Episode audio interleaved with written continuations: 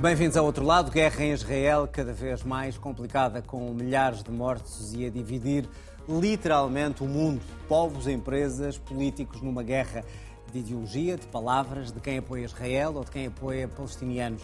Conflitos e argumentos que tornam cada vez mais difícil encontrar soluções para a paz. Por cá é a polémica em redor do aumento do imposto de circulação, que penaliza quem já tem maiores problemas económicos, e ainda aos protestos extremistas jovens que querem defender o planeta. São pistas para o debate aqui, no outro lado, como sempre, com o Paulo Pedroso, o João Taborda da Gama, que está hoje em direto de Madrid, e a Ana Drago. Boa noite aos três, bem-vindos.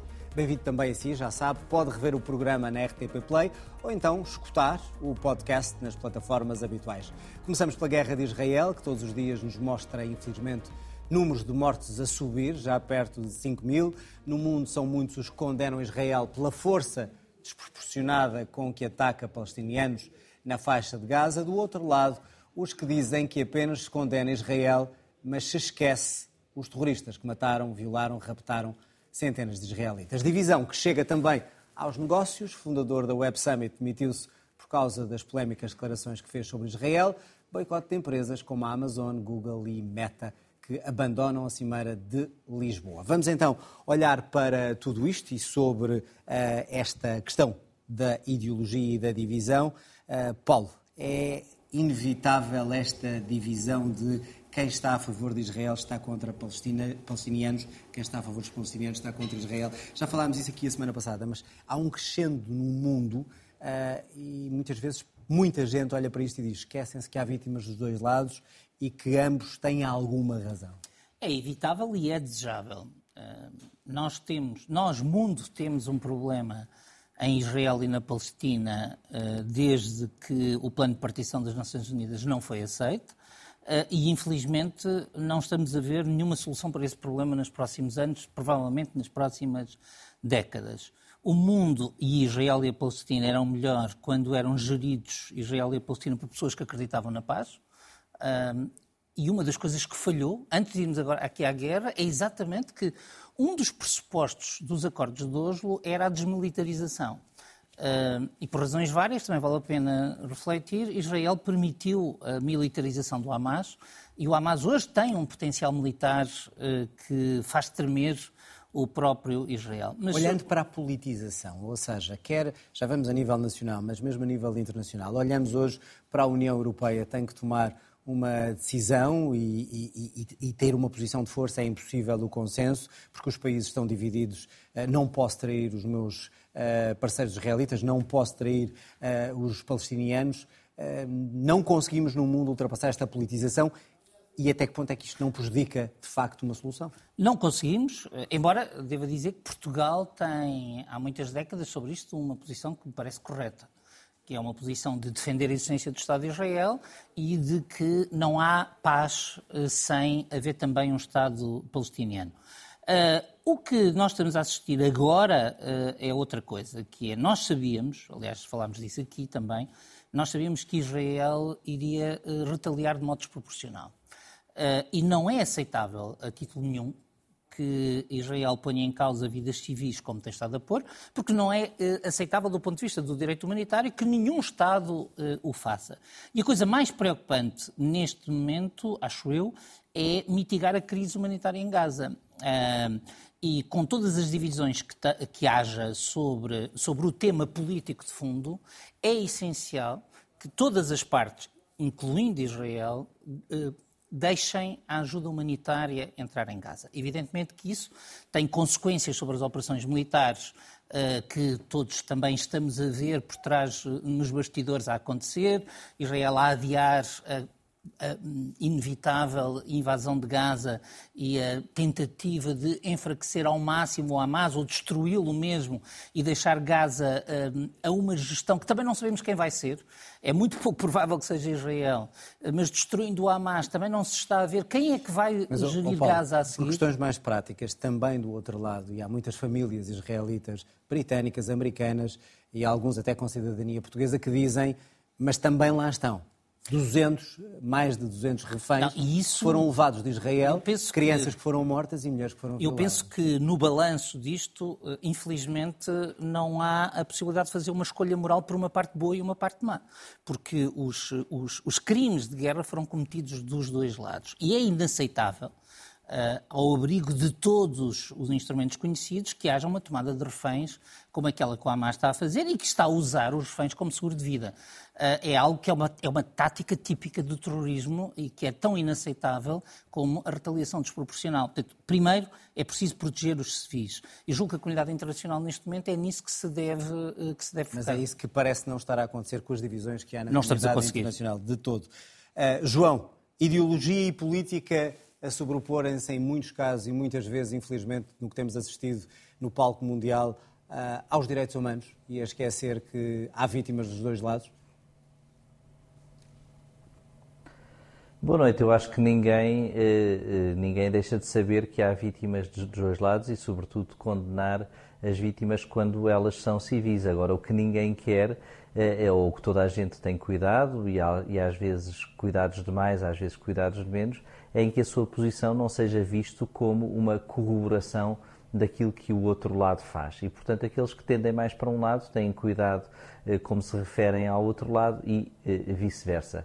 Aquilo que me, parece, que me parece relevante é que, desta vez, neste momento, eh, os, os ataques bárbaros e terroristas do Hamas criam alguma eh, boa vontade internacional que permitiu ao Estado eh, de Israel agir de uma forma bastante musculada e vai continuar a permitir agir porque não há nada que leve a crer que a intervenção esteja prestes a terminar. Ainda não se percebeu também qual é o seu modelo militar, mas toda a informação que existe não leva a crer que esteja em breve ou muito em breve terminada. E, e, e, portanto, isso parece-me uma, uma coisa bastante, bastante evidente e vamos continuar a assistir a esta ginástica ou a esta luta, digamos, de palavras, de comunicados e de posicionamentos. Uh, agora também João, é, é preciso é perceber o mundo como ele é. soluções e... de paz quando dirigentes mundiais, União Europeia um, ehm, e alguns daqueles que são as personagens que poderiam ajudar nesta questão continuam a não olhar para o outro lado, de parte a parte? continuam a olhar para o seu lado e, e, por isso é que há o conflito, não é? Isso, isso, não, isso não surpreende. Mas isso não, não surpreende aqui. A, a mim, por exemplo, surpreende dos observadores mais. internacionais e decisores internacionais. O, o, que me surpreende, o que me surpreende mais aqui é, é por exemplo, o caso da, da, da Web Summit, em, em que as declarações do, do, do, do, organizador ou do chefe da Web Summit eh, eh, demonstram alguma inocência ou algum desconhecimento daquilo que é a vivência do conflito entre o Hamas e Israel que agora vivemos, por exemplo, nos Estados Unidos. E por isso é que eu dizia que há também culturas e modos diferentes de reagir ao conflito, tendo em conta os contextos de origem e os posicionamentos históricos dos países. E, portanto, achar que empresas norte-americanas iriam continuar a participar num determinado evento ou que não iriam, pelo menos, ter uma posição muito forte, mesmo que não deixassem de participar, depois de declarações eh, com aquela eh, linguagem, é, é no mínimo, no mínimo, eh, não perceber que uma coisa é como é visto o conflito em Dublin, outra coisa é como é visto o conflito em Nova York e Washington. Ana, é a mesma pergunta e nesta perspectiva. E em São Francisco. Muito bem. já vamos falar de, e já vamos, já vamos falar disso em concreto e da Web Summit e de, das grandes empresas que fazem boicote e de os fundadores desta, desta cimeira, desta conferência que acaba por se demitir. Ana, o teu olhar também para, independentemente da tua posição em relação ao que está a passar, e já ficou várias vezes aqui bem claro, porque é que o mundo não consegue ultrapassar ou sou contra ou sou a favor. Eh, em vez de olhar de uma forma que possa permitir haver aqui eh, uma ponte que consiga acabar com a, a, desproporção que Israel está a utilizar da força e do outro lado um grupo que acaba por raptar, violar e matar pessoas. Eu acho que nós não devemos entrar aqui numa lógica de equiparação nas relações internacionais, ou seja, hum, para dizer a verdade, a esmagadora maioria dos países, eu diria quase a totalidade, à exceção provavelmente do Irão, hum, enfim, algumas ligações que, o Hamas tem no, no Líbano, hum, os Estados não têm relações com o Hamas. O Hamas não faz parte da comunidade internacional, não está representado nas instituições. Mas apesar disso, houve, houve, houve personagens internacionais e alguns partidos até nacionais tiveram alguma dificuldade em chamar terroristas aos atos feitos pelo Hamas. Por acaso eu acho que é uma pequeníssima minoria. Mas acontece também, e há. E pois, essa é a minha é uma... questão, como é que a ideologia Não, mas é uma pequeníssima isso? minoria porque na maior parte dos países e na maior parte das sociedades civis foi condenado de forma veemente o ataque do Hamas como uma organização terrorista, islamista, mas que deve, fundamentalista. Mas que deve ser condenado, ou não? Claro que deve ser ah, condenado. Eu, eu, não sei porque é que estamos a ter esta conversa nestes termos. Eu não sei o que é que tu não, pensas. Porque o mundo, não, o mundo está a fazer não, essa, o mundo, essa, o mundo É isso que eu estou a dizer. Ou seja, eu estou a dizer que uma pequeníssima minoria colocou-se ao lado do Hamas. A esmagadora maioria das manifestações da sociedade civil, dos governos de todo o mundo, fizeram a condenação do Hamas. Uh, agora, os Estados têm relações com Israel. E, portanto, quando nós olhamos para a situação atual, eu creio que nós podemos discutir a história toda, mas neste momento momento está a acontecer uma chacina. E, portanto, quando eu olho para aquilo que são as regras do direito internacional, penso, se nós soubéssemos que o Hamas ia fazer um ataque tão hediondo, nós não tentaríamos parar o Hamas? Tentaríamos. Bom, no momento em que nós estamos a falar, nós sabemos que nas próximas horas e nos próximos dias eh, vão morrer centenas de pessoas, centenas de crianças na Palestina, na faixa de Gaza porque são 2 milhões de pessoas fechadas num território que é pouco maior do que Vila Franca de Xira. E, portanto, é impossível, com certeza, mas não é o Egito que está a bombardear, é Israel.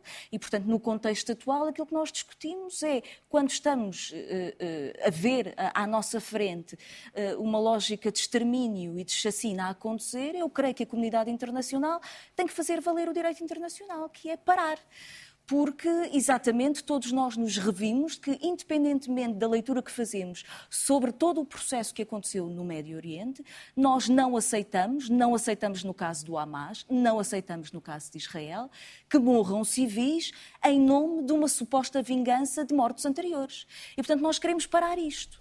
E, na verdade, houve um conjunto de iniciativas nesse sentido na comunidade internacional que não chegaram a lado nenhum, nomeadamente a discussão que foi tida no Conselho de Segurança das Nações Unidas, em que na 25 hora, em que podia haver uma determinação conjunta, em que os Estados Unidos e em que o Reino Unido e que várias nações pediram que fossem acrescentados vários elementos, a condenação do Hamas, a libertação uh, imediata uh, dos reféns e a tal pausa, em vez de cessar fogo, pausa humanitária, na 25ª hora ela foi chumbada. E, portanto, nós olhamos para todo o mundo, vemos as opiniões públicas a olharem um processo de chacina e a dizer não, não é isto que temos que fazer, temos que renovar o processo de paz e vemos os Estados Unidos e a Europa a fazer algo absolutamente lamentável em nome uh, dos valores europeus. E há um momento em que eu não consigo pensar, mas que hipocrisia é esta? Há crianças a morrer neste momento. É preciso parar a guerra, estes bombardeamentos e voltar à mesa das negociações. Paulo, pegar só nisto. É hipocrisia uh, ou é mais do que isso quando vemos os Estados Unidos, a União Europeia e países que são defensores dos direitos humanos a tomar esta posição? Eh, é hipocrisia ou porque eh, é o caminho para tentarem salvar reféns e, ao mesmo tempo, tentar levar ajuda humanitária a Gaza? A situação é complexa, eh, mas também não podemos, dizer, não podemos deixar de analisar no sentido de que estamos numa fase aguda de uma situação de guerra em que houve uma invasão e não foi há seis meses, foi anteontem, do ponto de vista do, do processo militar. Não foi anteontem, mas foi há poucas, há poucas semanas. E a Ana diz que não vê à esquerda, mas eu vejo. Aliás, eu li um, um, um manifesto de um conjunto de intelectuais portugueses de esquerda eh, que era muito equívoco no modo como tratava o Hamas. Não, não tinha a severidade para o Hamas que, do meu ponto de vista, é necessário ter e tinha personagens personagens que são personagens importantes e foram personagens importantes. Do manifesto. A primeira e última. A primeira e última. Não, e diz o quê já agora? É a primeira e última. Isto é, repare, condena todas as mortes civis. Não é capaz de fazer uma condenação daquela invasão concreta. Mas isto aconteceu na esquerda francesa. Mas eu não penso que isso seja a questão relevante. Quando Apenas gostava de dizer as que não. mortes de civis, não a tua creio... interpretação é que há civis de primeira e de segunda, porque Não. essa é a atitude Não, de Israel não. neste Não momento. creio que um é que texto- em nome dos seus civis, em nome da atrocidade e da barbárie do Hamas, acha, Ana, acha conversa, neste momento esta conversa já demonstra que há um texto na esquerda portuguesa. Pessoas Há um texto na últimos 15 esquerda portuguesa. esquerda portuguesa Há um partidária. texto que foi escrito pelo Fernando que foi escrito, que é subscrito entre outros por Fernando Rosas e Manuel Loff, e depois um conjunto de, de personalidades eh, à esquerda, que é muito equívoco no tratamento do Hamas, que tem apenas a capacidade de dizer que condena. P- Posso acabar? Paulo. Que, que tem, já agora, dizer, para que con- te- consegue apenas Achar que chegar há ao uma aliança entre o Hamas e a esquerda portuguesa, Não com a é radicalidade da é esquerda aliança, portuguesa, Ana, não é aliança. O facto de não perder teres razão, o facto completamente. de não teres razão não Tem quer toda a dizer razão. que permitas Aquilo que dizer tu que eu estou a dizer é uma que é coisa que não estou a possível dizer. que um conjunto de intelectuais à Mas esquerda a olham para uma organização islamista radical que não gosta de gente de Ana, esquerda, concluir. nem de mulheres, nem de ateus, Vamos deixar- essa a sua aliança Podes Vamos deixar só concluir. Podes ter toda a razão do mundo nas Tenho. motivações, mas o texto não diz isso. utilizar a o experiência da texto União não diz isso. Soviética, que foi a primeira a atacar Vamos só, os islamistas. Ana, vamos só, vamos só deixar Ana, concluir a ideia. Não chames a União Ana, Soviética para aqui. Deixar concluir, concluir o raciocínio. Eu percebo que a Ana fica muito incomodada, mas o facto Claro, não é é pagável. situação horrível. O facto não É é, apagável. O facto não é apagável. E há um texto na esquerda portuguesa que não é capaz de condenar em termos É. violentos e explícitos o Hamas, é apenas capaz É. de, de- é apenas capaz de dizer que lamenta É as a mortes primeira civis de todos frase, os nem é a segunda, nem é a última, é a primeira. Mas a interpretação não foi feita assim Mas, eh, não, não, não é uma questão de interpretação. A primeira claro. frase diz, a primeira frase diz que lamenta todas as mortes civis de todos os lados. Condena. Que condena todas as mortes civis de todos Pronto, os lados. é porque- E a Não- última frase? Não, não, é que é, a última frase em que fala disso e depois todo o texto é atacar Israel como se Israel fosse o único culpado do que se está a passar. Não é verdade. E enquanto nós não formos capazes de, na minha opinião, perceber a questão palestiniana, assumindo que há razão das duas partes, nós não podemos contribuir para a paz. Agora, podemos eh, embandeirar com as nossas, digamos, com as nossas causas de sempre. E eh, não estamos a prestar um bom serviço à Palestina. Mas voltando ao, ao PEDI, quer dizer, é evidente que aquela declaração é uma declaração que, na minha opinião, eh, faz todo o sentido e merece apoio. Portanto, ele o que disse... Paulo, estamos a falar agora da fundador disse, da o homem Web da, homem da Web Summit, o Só que para disse centrar as É coisas. que crimes de guerra são crimes de guerra. Mesmo Tem toda a razão. aliados. Tem toda a razão. É verdade. Ah, a única coisa que ele esqueceu, para esse efeito, ah, e é terrível, é que já não é um jovem irlandês, é uma pessoa que está à frente de um negócio onde os interesses israelitas são importantes. eu- E por isso põe a Web Summit em risco. eh, e pôs a Web Summit em risco. Aliás, começou por, eh, eh, na prática para tentarem salvar a Web Summit. Estão, viram-se livres, tentaram ver-se livres dele neste, neste momento. A minha percepção sobre a comunidade internacional não é que a comunidade internacional esteja a ser Mas, hipócrita mas aí de a modo nenhum. a questão, Não- não- a- questão não- dos negócios, até que ponto é que os negócios com este conflito eh, também estão a prestar um mau serviço na medida em que ou sou pró-israelita Não, ou não? Já, repare, para já, a nível internacional, eh, nós estamos todos a olhar para esta tragédia humanitária de fora. Ou seja, a nível internacional estão a sofrer as pessoas que estão na Palestina e as pessoas que estão Exatamente. em Israel. Eh, nós não tivemos um aumento substantivo dos preços, substancial dos Ainda, preços do petróleo. ainda. Não tivemos efeitos imediatos.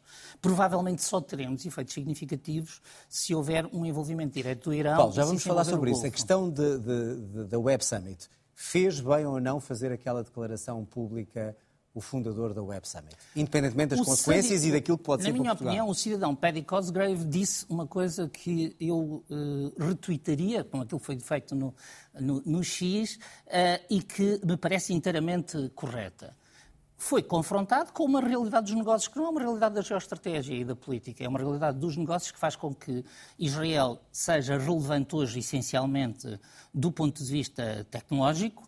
Eh, porventura também. eh, provavelmente tem a ver com negociações que a própria Web Summit estava a ter com o Qatar e, portanto, também pode haver aqui outras coisas que nós, que nós não estamos a ver.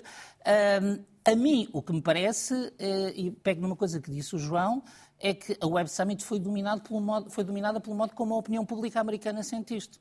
E a opinião pública americana, eh, gostemos ou não, sente isto essencialmente vendo Israel como vítima. Ahm, eh, sendo que eh, eu sublinho que acho que Israel é vítima. Não quer dizer que a seguir a vítima não se transforme em algoz, mas, mas penso que foi isso que aconteceu. João, aliás, porque começaste com esse tema há pouco e eu não te deixei continuar com ele, foi, fez bem ou não ao fazer estas declarações o fundador da Web Summit e já agora o risco que isso coloca sobre a Web Summit, de que forma é que também este é um exemplo de que outros valores se sobrepõem àqueles que de facto deviam estar em cima da mesa uh, neste conflito? Eu, eu, é, o que, é o que eu disse há pouco. Eu acho que uh, alguém que organiza um certame internacional que tem muito valor e que já defendi aqui várias vezes no programa, aliás, hoje é interessante, temos, temos, temos aqui uma inversão de papéis sobre, sobre o, o fundador da WEM Summit. Um, mas que eh, dizer uma coisa daquelas, não percebendo o impacto que isso tem na sociedade americana, na política americana e na economia americana, eh, ou é premeditado ou é de uma ingenuidade eh, que, que, é, que, é, que é inaudita no, do ponto de vista até do mundo das empresas e, e, do mundo da economia. Se não e, é portanto, premeditado, deveria ser não me surpreende a reação do negócio, das... é isso, João? Se não é premeditado, não deveria estar calado? O, o, organizador, o, oh, João, o organizador de uma, de uma feira de empresas não tem que se pronunciar sobre política internacional. Não sei se devia estar calado ou não, mas não há uma obrigação de se pronunciar sobre isso. Não há uma obrigação, não tem uma obrigação, não tem um dever. Pode fazer o que quiser, as pessoas podem fazer o que quiser. Eu sou um libertário, ele pode fazer o que quiser.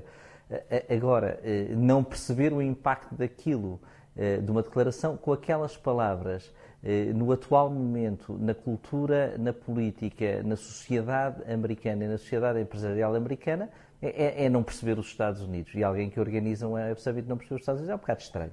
É, é digamos, é, é o meu espanto. É, é, o meu espanto e, e, portanto, é só isso. É, é estranho. Agora, portanto, ou é premeditado, facto, que não me parece, também não estou a ver que premeditação seria Certo. João, se estes grandes das tecnológicas não Desculpa, participarem não, não na Web ouvi. Summit, deve ser a Web Summit financiada com os milhões que é habitualmente ou há aqui uma, uma quebra de contrato só para fechar este assunto? Eu, eu não parece que aquilo que, aquilo, que aquilo que tem valor no Web Summit não é a presença das empresas grandes terá sido a empresa de, de, de empresas grandes em, em, em, eventos paralelos há 20 anos atrás. Hoje em dia é das futuras empresas grandes. Portanto, Mas são elas que atraem as futuras, não é? Para, para, virem, para virem cá. Não, não sei, não, não estou certo disso, por acaso não estou certo disso. Acho que, acho que as coisas têm, digamos, uma sinergia própria que vai eh, muito para além disso. Não estou certo disso. Acho que não. Acho que, aliás, podem vir ao luxo que não vir, porque também não precisam de vir e, portanto, também é fácil eh, não vir. Isso não me parece que. Eh, no, João, como ficaste fora da, da discussão agora, há pouco. A credibilidade e a ouvir, imagem. João, como ficaste fora da discussão que tivemos aqui há pouco, queria também ouvir a tua opinião sobre uh, alguma esquerda portuguesa que poderá não ter dito de forma clara o distanciamento que se exigia em relação ao Hamas, independentemente daquilo que defende. Há, há, um crítico qualquer, eh, que eu já não sei quem é, de literatura francesa, que sobre outro autor disse: Não li, não gosto. E eu, sobre o comunicado, não li, eh, mas concordo com o Paulo Pedroso. Ou Bom, seja, Ana. Eh, eu conheço várias instâncias em que é muito difícil conseguir um texto que reflita uma condenação de certos atos. Mas repito, repito, eh, não li e portanto não, não quero pronunciar. Mas como eu digo, mas eu também disse isso há pouco, ambos os lados eh, contorcem-se para encontrar textos ou para encontrar condenações do, do outro lado. Mas também por outro lado é o que também há pouco referi. Nem toda a gente tem de ter um comunicado e uma posição sobre isto e, portanto, muita gente talvez, se calhar, busca protagonismo e busca marcar uma posição eh, sobre, sobre todos os assuntos em comunicado numa situação que é muito, muito eh, complexa. E a complexidade de uma situação eh, geoestratégica com dezenas de anos, ou, ou centenas ou milhares, consoante queiramos olhar para ela, no momento quente, através de comunicado, é uma simplificação da história que gera sempre críticas que gera sempre críticas, que é sempre passível de crítica, portanto também me parece um ato eh, eh, uma mistura entre vaidade e ingenuidade. Já ouvimos então a opinião dos três. Ana, vamos para o Web Summit, que não ouvi a tua opinião sobre isso. Fez bem ou não uma pessoa com aquela projeção mundial a fazer a declaração daquilo que sentia, independentemente das consequências económicas que tem para um evento? Deixa-me só começar um bocadinho antes. Faz-me um bocadinho de impressão esta coisa da esquerda e desta conversa que estamos aqui a ter hoje. Eu acho que não devem ficar uh, grandes equívocos. Uh, a esquerda sempre apoiou uh, a causa palestiniana. Mas a esquerda sempre apoiou a causa palestiniana nos últimos 30 anos em torno do renovar do processo de paz. E a percepção que nós temos é que, na verdade, os israelitas são grandes vítimas deste processo, que neste momento têm à frente um governo de extrema-direita. Já, já tínhamos falado disso. Estávamos a falar de um comunicado da esquerda em concreto. Não vamos não, voltar ao início da discussão. é um texto de opinião, é um texto de opinião que vamos faz a condenação. o assunto. Eh, que a Ana está a tentar defender dizendo que ele diz o que não diz. Não, ele diz, ele diz não, exatamente não diz. isto. Diz, diz. É Conta a história a do que é que significou para o povo.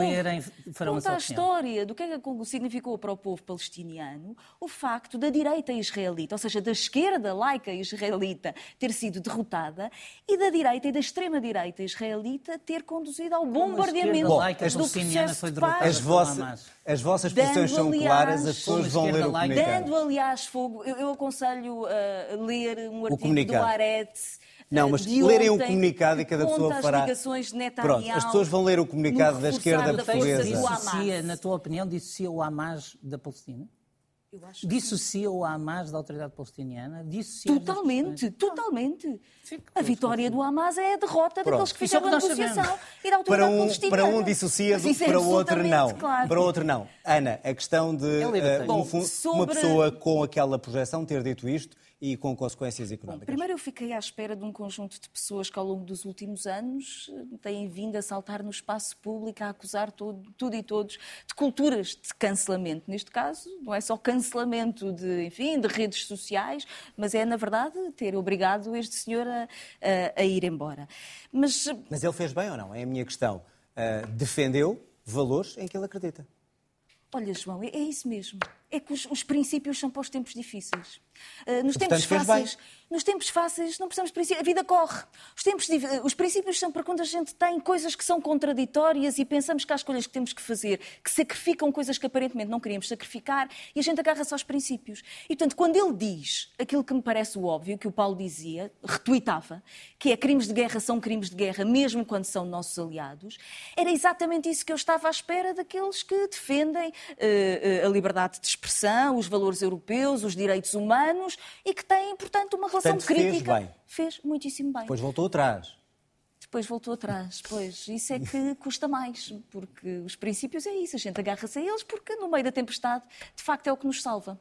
Bom, vamos obviamente continuar a falar sobre, sobre isto, porque infelizmente o conflito está longe do fim e de uma solução que não é fácil. Vamos olhar também para alguma polémica aqui em Portugal por causa do imposto de circulação que o governo vai aumentar para compensar a descida de outros impostos. A oposição e agora também alguns socialistas alertam que este aumento não faz sentido, porque para tentar defender o ambiente se pode estar a penalizar quem já tem mais dificuldades. Primeiro-Ministro e Ministro das Finanças parecem ainda não ter este entendimento. Fazer política implica fazer escolhas. O senhor deputado tem de escolher. Prefere mais 25 euros de IUC ou menos 80, 874 euros de IRS.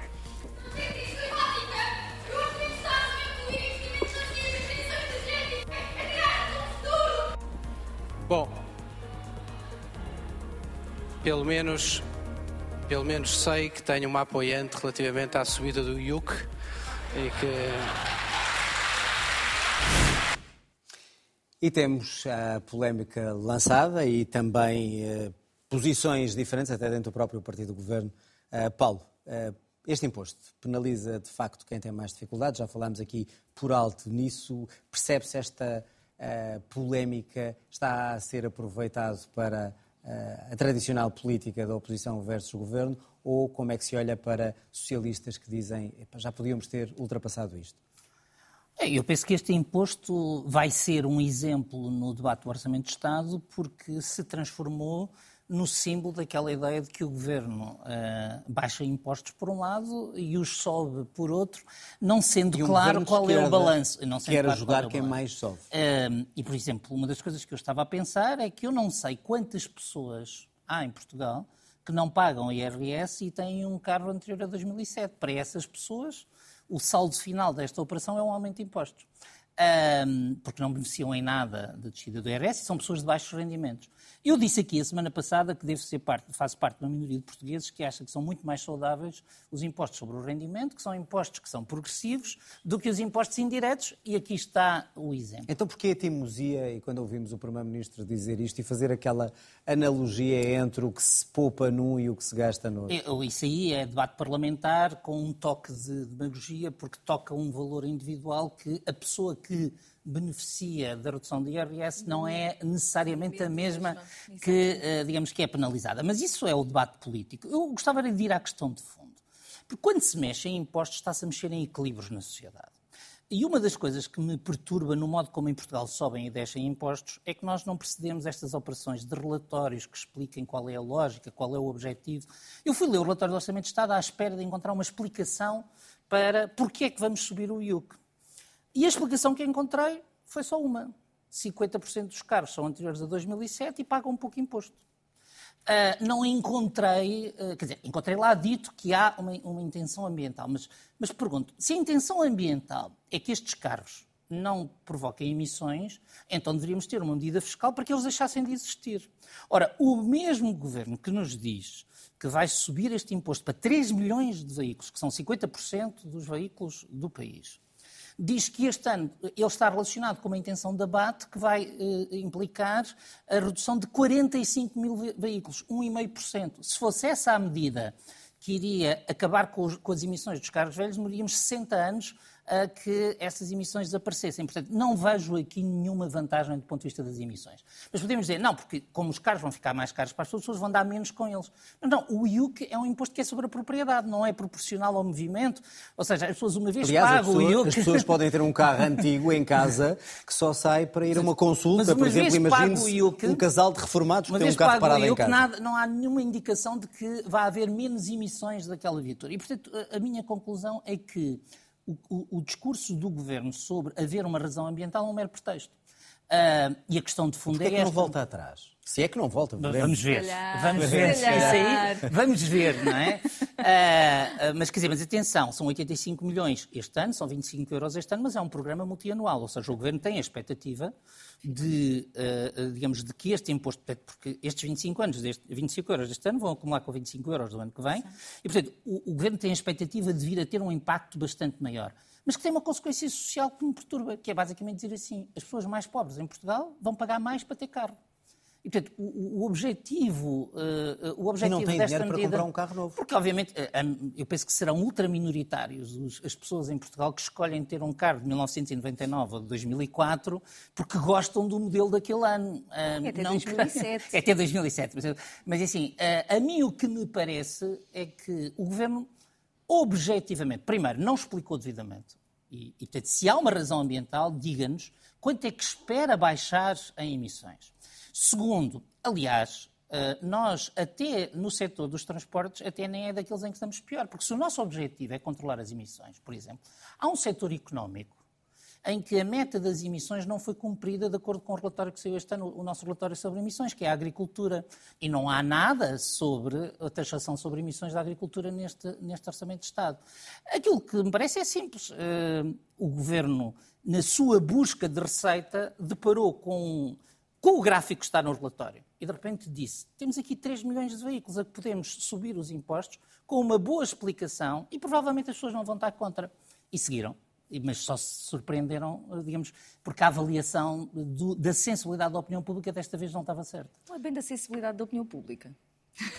não, podemos ir já, já vamos ao João. Ana, passo-te a palavra. Não, isto não, não, não tem não, regra. Quer dizer, isto é uma questão de, de, de, não, o Paulo tem razão em tudo aquilo, do governo ou, ou um erro inicial que vai ser emendado à mão antes do orçamento ser aprovado? Não, provavelmente é uma daquelas coisas em que o governo pode dar o braço a torcer, embora é verdade tem uma expectativa de receita futura, apesar de tudo relativamente significativa. Mas pode ser que este seja o momento em que o governo recua. Não, eu acho que isto ganhou alguma tração no debate público pelas dificuldades dos partidos da oposição da direita, não é? Que queriam fazer uma justificação de que algo tinha acontecido quando tinha sido aplicado Mas não sobre foi só os a direita, impostos. já da outra vez disse, e a esquerda também está a, É a verdade, cavalgar é este argumento. Mas, na verdade, a esquerda tem tentado dizer outras coisas e tem tido muito pouca capacidade de polarizar o debate. Enquanto no espaço da direita, a direita ficou com aquela coisa que tinha dito era necessário baixar impostos, era necessário baixar impostos, baixam-se impostos e subitamente fica sem agenda de oposição. E, portanto, eu acho que houve aqui uma tentativa de pegar neste e torná-lo E quando a eh, esquerda foco vem central. também pegar nisto para dizer que é uma defesa dos que mais sofrem. É, também seja, não é é- demagogia. não, é, não, é socialmente regressivo. Eu, devo dizer que eu vou ser penalizada. ou seja, o meu carro. Que está ali à porta, está ali é à anterior porta, a 2007. Num estado, enfim, já não excelente. É um híbrido para meu. Curiosamente, já era, aí temos um exemplo, um carro que já era a pensar um no híbrido, ambiente. exatamente, para, para a minha defesa. Eh, Mas, eh, portanto, ou seja, isto vai abarcar diferentes pessoas, mas tendencialmente, de facto, vão ser pessoas que ou não são abrangidas pela descida de impostos ou não têm capacidade, na verdade, de fazer eh, de- de- escolhas alternativas em carro. O meu problema não é esse. O meu problema é que, apesar de tudo, sobre a forma como se faz a transição energética e a chamada transição justa, nós já tivemos exemplos destes na Europa. Nós tivemos um movimento dos coletes amarelos que começa por uma medida que pretende ter um efeito na forma como as pessoas fazem o consumo e a sua mobilidade, que teve a capacidade de mobilizar um mal-estar na sociedade que subitamente disparou nos processos de violência que aconteceram em França. E resolveu o problema? Não, Ajudou? Pelo contrário. Eu acho que esta estratégia de utilizar a penalização fiscal, que em particular cai sempre sobre os mais pobres, ou seja, aqueles que não têm a capacidade de fazer um investimento para novas formas de mobilidade ou novas formas energéticas, é a melhor maneira de dinamitar qualquer agenda política que faça essa transição. E, portanto, aquilo que me parece pior neste contexto é essa. Há é aqui esse- ingenuidade do governo nessa matéria?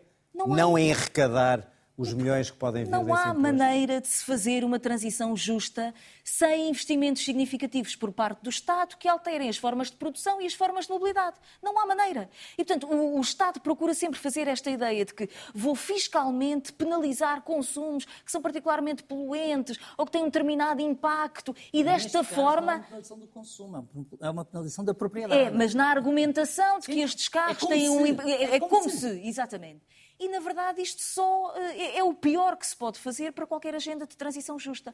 E, portanto, o, governo tem que olhar para aquilo que é necessário fazer, ou seja, fazer o investimento nos transportes públicos, permitir apoios significativos que permitam às pessoas que não têm alternativa a transportes públicos, nomeadamente no interior do país, ter a capacidade de adquirir frota automóvel que lhes permita ser menos poluente. E, portanto, há aqui um outro conjunto de instrumentos que não seja sempre o instrumento fiscal que é, de facto, socialmente regressivo. João, como é que é justificável este, este imposto, de alguma maneira, eh, atendendo aos argumentos do, do governo, arrecadar uma parte substancial É. de dinheiro que era necessário? Não, não sei se por esse argumento, mas a, a subida do IUC de veículos anteriores a 2007 é absolutamente necessária. É absolutamente necessária porque há uma situação de injustiça relativa de veículos adquiridos antes de 2007 e depois de 2007, e isso foi uma escolha da reforma da tributação automóvel de 2007 de não ter nenhuma, digamos, nenhum efeito sobre aqueles que já tinham adquirido carros e com o argumento que nunca ficou provado de que pagariam mais imposto automóvel e porque, portanto, o imposto sobre veículos iria, iria descer e, portanto, o IUC não poderia subir tanto para eles, que nunca ficou explicado. Foi uma maneira de comprar paz social em 2007 e não faz nenhum sentido estarmos a discutir alterações climáticas e não equiparar, pelo menos, a tributação que é feita da propriedade de veículos, de veículos eh, mais recentes e de veículos mais antigos. E todas as transições têm um quê de justiça e um quê de injustiça. É a vida, é assim em tudo. E, portanto, não me parece que porque, eh, porque há alguma injustiça, que há sempre em alguma mudança, que não se deva fazer esta transição. Porque eu acho que essa eh, justiça para, para que é não fique equívoco, estás a é defender a medida do governo como acertada. E não penalizadora já tinha de defendido no alguns outro portugueses. programa. Já... Só para ficar muito claro. Mas todas as medidas do governo, oh, oh, João, todas as medidas do governo são penalizadoras de alguns portugueses e todas as medidas de transição são penalizadoras de alguns portugueses. Portanto, a Queria qualquer governo liberais ter medidas que, que não penalizassem João, ninguém. A direita e os liberais que estão a condenar e a aproveitar para dizer que este imposto é um absurdo e não faz sentido, estão errados. Mas isso é porque isso, toca, isso toca na questão freudiana, oh, eh, eh, do ponto de vista político, estão absolutamente certos porque estão a cavalgar a questão freudiana do automóvel próprio. Do ponto de vista científico e daquilo que o mundo deve ser, estão absolutamente errados. Porque Vamos... nós não queremos João, automóveis o... mais o... antigos, que são mais inseguros e que são mais poluentes. E, portanto, Muito é bem. preciso Deixa-me só facilitar aqui a, a, conversa. E essa transição por... vai ter uma... dor. E Sim. essa transição Deixa-me só facilitar aqui a conversa. O Paulo, o e essa transição é feita com um conjunto de instrumentos. Eu, eu, só gostava de entrar aqui nesta discussão porque o João tem razão num ponto. Uh, quando diz há uma injustiça relativa entre quem tem um carro antigo e quem tem um carro novo, porque quem tem um carro antigo paga muito menos imposto. Aliás, é uma velha tradição de quem tem carros, porque há muitos anos que os carros mais antigos eram menos taxados. Mas então vamos discutir o, o ponto. E há países é onde até não são taxados, como a Inglaterra. Exatamente, mas então vamos discutir o ponto. O governo, o governo aqui quer aumentar o imposto sobre os carros antigos. Não vamos é usar o pretexto ambiental. Porque se o pretexto ambiental fosse a razão, portanto, o governo podia perfeitamente aumentar 25 euros os impostos sobre o IUC Mas o pretexto sem, ambiental sem não é binário, não tem que, não tem que abater Calma, os carros, acabar. ou seja, tem que tornar acabar. progressivamente mais cara problema... a sua propriedade. Ora bem, mas essa é a questão. E, e essa é a questão que temos discutido do ponto de vista social. É justo, no atual contexto, tornar mais difícil às pessoas de mais baixos rendimentos terem um, um veículo? Se for, o João tem razão. Agora, eu acho que essa não é, euros, eu acho que essa não é a nossa prioridade. E 25 euros para o João não é nada. Mas há muitos portugueses para quem é. Há muitos portugueses argumento, para quem qualquer, digamos, para quem qualquer é um novo posto. E sobretudo, e sobretudo, num ano em que a bandeira é o desagravamento fiscal sobre a classe é média. É eu, aí, sobre isso diria, eu preferiria que o, o IRS descesse menos 80 milhões do que desce e o IUC ficasse como fica. E sobre a parte ambiental, uma nota. Se o problema é combater emissões, então as aeronaves privadas também tinham o IUC sobre emissões, não têm. Os barcos privados tinham o IUC sobre emissões, não têm. Se até quisermos dizer que o problema é mesmo as emissões, os veículos de mercadorias tinham o IUC sobre emissões, não têm. Todos eles, eu não estou a dizer que o IUC desses, desses uh, segmentos é alto ou baixo, estou a dizer é que todos eles têm um IUC calculado por outras variáveis que não as emissões. E é por isso que eu digo que é um mero pretexto. Porque que o que o Governo uma... quis foi aumentar 25 Mas euros o. Um e depois pretexto. encontrou uma forma de dizer às pessoas que parece que é por razões ambientais. Bom, João, para, para concluir o teu raciocínio, foi só ouvir este não debate parece. com o Paulo. Toda a reforma, toda a reforma, eh, toda a reforma automóvel do, dos últimos tempos tem uma componente ambiental que tem incoerências, mas que devem ser debeladas. E eu acho que este passo é um passo no sentido de tornar uma tributação automóvel mais ambiental, eh, aumentando receitas, eh, muitas delas até das autarquias. E, e, e isso, eh, isso, agora também concordo com o Paulo, não sei se, essas, se foram feitas essas contas, se foram feitas essas contas, sobretudo a mim preocupa-me terem sido feitas essas contas, perceber de quem é que são aqueles automóveis, se são segundas viaturas, se não são, se são viaturas que apenas pelo seu baixo custo de manutenção continuam, digamos, ativas, ou se são mesmo, ou se são em que percentagem carros das pessoas que precisam deles porque de, habitam em centros não urbanos ou em zonas rurais que precisam do carro. ou seja, em Portugal nunca temos por números isso, Por isso é difícil, nada. João, pergunto eu, por isso como é que é tão fácil, não é difícil, dizer que a medida está correta se, se não temos os fundamentos para ela? Porque a medida vai no sentido correto. A medida vai no sentido correto de agravar a tributação da propriedade de veículos que são mais poluentes. Não está totalmente correta. E tem uma medida de justiça que é um travão. São 25 euros, podiam ser 18, podiam ser 15, podiam ser 26. Não sei como é que chegaram aos 25 euros. Mas, Temos que avançar. Temos que avançar. Falamos disso no outro dia. Negociado. Vamos avançar. Mas também, quando, mas também quando houve aumentos no IMI, também quando houve aumentos no IMI, também houve de travões de subidas e é uma medida fiscal normalmente de transição, de direito transissório de justiça, eh, para medidas fiscais não terem Bom, efeito. Eu penso que vamos voltar a falar disto no orçamento, é senão não, não, não é um falso travão, porque na prática há um aumento de 25 euros para toda a gente.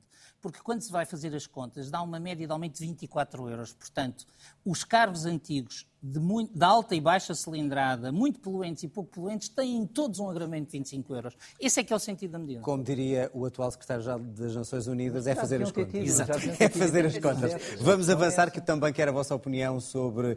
Também no governo PS. Exatamente. Uh, alegadamente, para defender o planeta, manifestantes portugueses têm optado por medidas extremas, despejam tinta em cima de ministros, param o trânsito em hora de ponta, tentam destruir obras de arte e até impedir aviões de partir. É este o caminho para acordar governantes e líderes mundiais? É isto que eu gostaria de saber a vossa opinião. Ana, como é que olhas para estas medidas em termos da sua eficácia?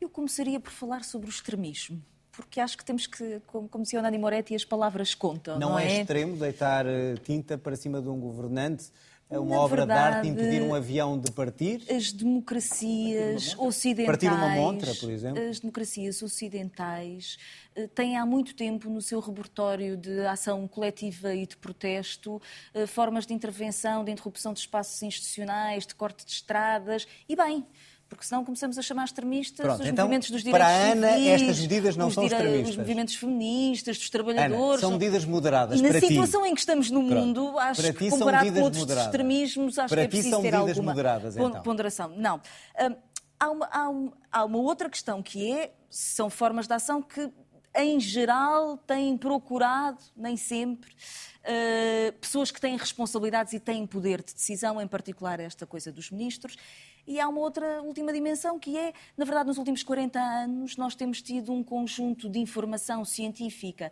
sobre o que é que significa esta ideia do capitalismo fóssil, ao que é que nos conduz. Estamos hoje a viver um aumento da temperatura, eventos uh, de, de, de, tempo que são uh, extremos e, portanto, do ponto de vista de nos terem informado a bem, já, já foi feito com pouquíssimos efeitos, como sabemos Acho que estamos agora. todos de acordo sobre as razões que levam a isso. A questão dito, é a forma. Dito isto, forma. Dito isto, eu acho que eh, aquilo que é fundamental para fazer a tal transição justa é conseguir o apoio, a empatia e a passagem desta informação para pessoas que não ficam sentadas em reuniões académicas e em reuniões institucionais. E, portanto, é preciso uma ligação com um conjunto de pessoas que trabalham, que têm a sua vida, que têm dificuldades e que têm que perceber a urgência da transformação de um conjunto de mecanismos da nossa sociedade. E é sociedade. através destas ações? E é isso que eu acho que este tipo de ações não faz. Não cria empatia. Ou seja, interromper a segunda circular de um conjunto de pessoas que estão cansadas, que estão de automóvel e se calhar não quereriam estar àquela hora já em engarrafamentos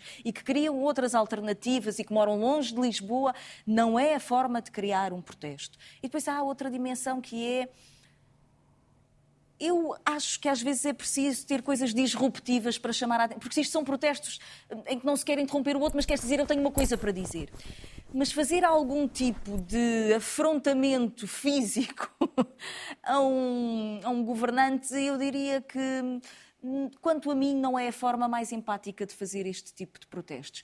Mesmo assim, acho que o envolvimento destas novas gerações em formas de protesto, como por exemplo, parar o voo que vai de Lisboa para o Porto, que de facto não faz sentido, tendo a dimensão que o país tem, é uma forma aceitável. Colarem-se em determinados sítios, interromperem até determinadas reuniões. Partir montras. Partir montras. Sabes, sabes por que não?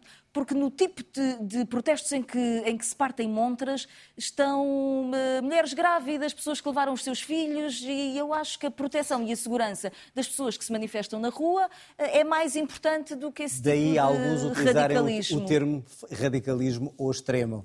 João, são ou não medidas extremas, uh, são ou não eficazes? Seu João é ele. Ah, não, Paulo, Paulo, já vou ao João. Estavam-me a dizer que o João estava pronto. Paulo. Uh, bom, portanto, não é extremismo, mas é radicalismo. Uh, podemos, uh, digamos, eu, eu, vivo bem com a, digamos, com a clarificação. Eu creio que há nestes movimentos um, um pano de fundo com o qual concordo. A emergência climática em que estamos precisa de medidas para as quais a opinião pública não está desperta, as instituições não estão despertas. Nós vamos ter que fazer nas próximas décadas mais do que fizemos nas décadas anteriores. Um, também, concordo, também concordo com a ideia de que é preciso imaginar formas de luta, formas de ação coletiva que sejam capazes de despertar as pessoas. Agora, discordo completamente deste, de, das soluções que estão a ser encontradas por estes jovens por uma razão sim, por uma razão em concordo com a Ana, que é elas não geram nenhuma empatia. Portanto, as pessoas, as pessoas a quem se pretende chegar não têm essa simpatia com todos os paralelismos errados, faz muito pensar certos movimentos de extrema esquerda nos anos 70, que achavam que chegavam aos trabalhadores por ação violenta e nunca chegaram. Uh, e em segundo lugar, uh, porque penso que elas acabam por ser completamente temos, inconsequentes. Temos mesmo que concluir. João, o teu poder de síntese sobre esta questão. Medidas eficazes ou não o direito de liberdade do outro lado? Estas medidas permitiram ao Ministro das Finanças ter uma boa tirada, que foi dizer, pelo menos já tenho uma apoiante para a subida do IUC. E as duas coisas estão relacionadas. Dois. Uh, e as duas coisas estão relacionadas. Ou seja, não ouvi, desculpem. Não, não, é, tinha dois apoiantes, dizia o Paulo. Ou seja, é, ah, ok. E as coisas João, estão relacionadas concluir, é temos, e, penso que o Paulo, o Paulo e Ana, o Paulo e Ana já o referiram. A, a, mudança climática tem de ter um apoio na sociedade e quando nós vemos uma revolta dos portugueses para a subida uh, do, do IUC de carros altamente poluentes com 20 ou 30 anos, há muito trabalho por fazer. Não me parece que partir a montra da Gucci na Avenida da Liberdade vá fazer com que haja uma maior base de apoio.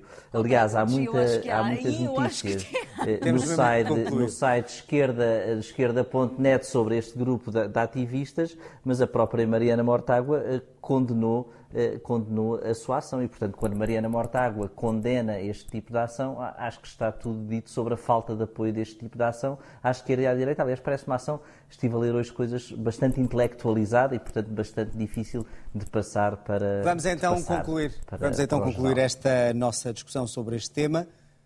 Obrigado aos três. Termina aqui o outro lado, reveja o programa na RTP Play ou escute o podcast nas plataformas habituais. Tenha uma boa noite e uma boa semana.